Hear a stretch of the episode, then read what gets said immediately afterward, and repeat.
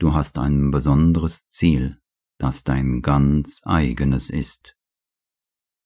Worte der Mutter.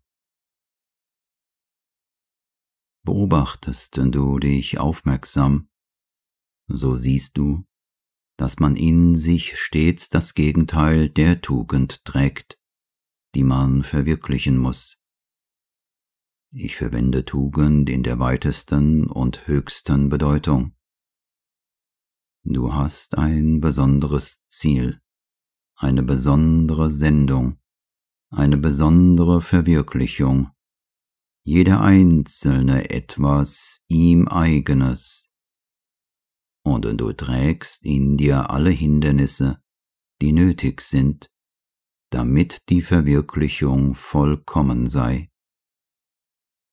Immer wirst du feststellen, dass in dir Schatten und Licht zusammengehören. Hast du eine Fähigkeit, so hast du auch ihre Verneinung. Und wenn du ein ganz schwarzes Loch entdeckst, einen finsteren Schatten, dann darfst du sicher sein, dass da ein großes Licht ist. An dir liegt es, das eine zu nutzen, um das andere zu verwirklichen. Das ist eine Tatsache, von der wenig gesprochen wird die aber von grundlegender Bedeutung ist. Und bist du aufmerksamer Beobachter, so siehst du, dass es sich stets bei allem so verhält. Das führt uns zu paradoxen, aber völlig wahren Aussagen, zum Beispiel, dass der schlimmste Dieb der ehrlichste Mensch sein kann, damit will ich dich natürlich nicht zum Stehlen ermutigen.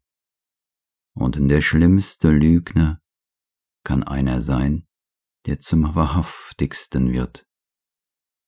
Verzweifle also nicht, wenn du in dir die größte Schwäche findest, denn dies mag das Zeichen der größten göttlichen Stärke sein.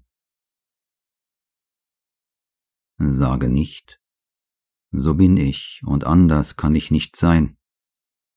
Das ist nicht wahr. Du bist so, gerade weil du das Gegenteil sein musst. Und all deine Schwierigkeiten sind eben dazu da, dass du lernst, sie in die Wahrheit umzuwandeln, die sie verbergen. Sobald man das einmal begriffen hat, verlassen einen viele Sorgen, und man wird sehr, sehr glücklich. Erkennt man, dass finstere Löcher in einem sind, so sagt man sich, das beweist, dass ich sehr hoch steigen kann. Ist der Abgrund sehr tief? Ich kann sehr hoch steigen. Ebenso vom universalen Gesichtspunkt aus um es in der Hindu-Terminologie zu sagen, mit der du vertraut bist. Gerade die größten Ashuras sind die größten Lichtwesen. Und an dem Tag, wo diese Ashuras sich bekehren, werden sie die höchsten Wesen der Schöpfung sein. Dies soll dich nicht ermutigen, asurisch zu sein, aber so ist es. Das mag dein Gehirn etwas weiten und dich von den Vorstellungen von Gut und Böse, die sich entgegenstehen, befreien helfen. Denn solange du in jene Kategorie steckst, besteht keine Hoffnung.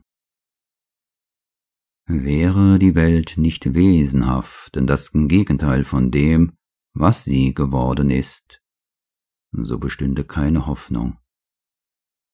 Wenn dies so dunkle und so tiefe Loch, dies so völlig nicht bewusste, nicht das Zeichen der völligen Bewusstheit wäre, nun, dann könnte man nur noch seine Sachen packen und sich davon machen. Leute wie Shankara, die nicht viel weiter sahen als ihre Nasenspitze, haben gesagt, es lohne sich nicht, auf der Welt zu leben, weil sie unmöglich sei. Man solle sie lieber als Illusion betrachten und sich aus ihr zurückziehen. Da sei nichts zu wollen. Ich aber sage dir im Gegenteil, gerade weil die Welt schlecht, dunkel, hässlich, unbewusst, elend und leidvoll ist, kann sie das höchste Schöne, das höchste Licht, das höchste Bewusstsein und die höchste Seligkeit sein.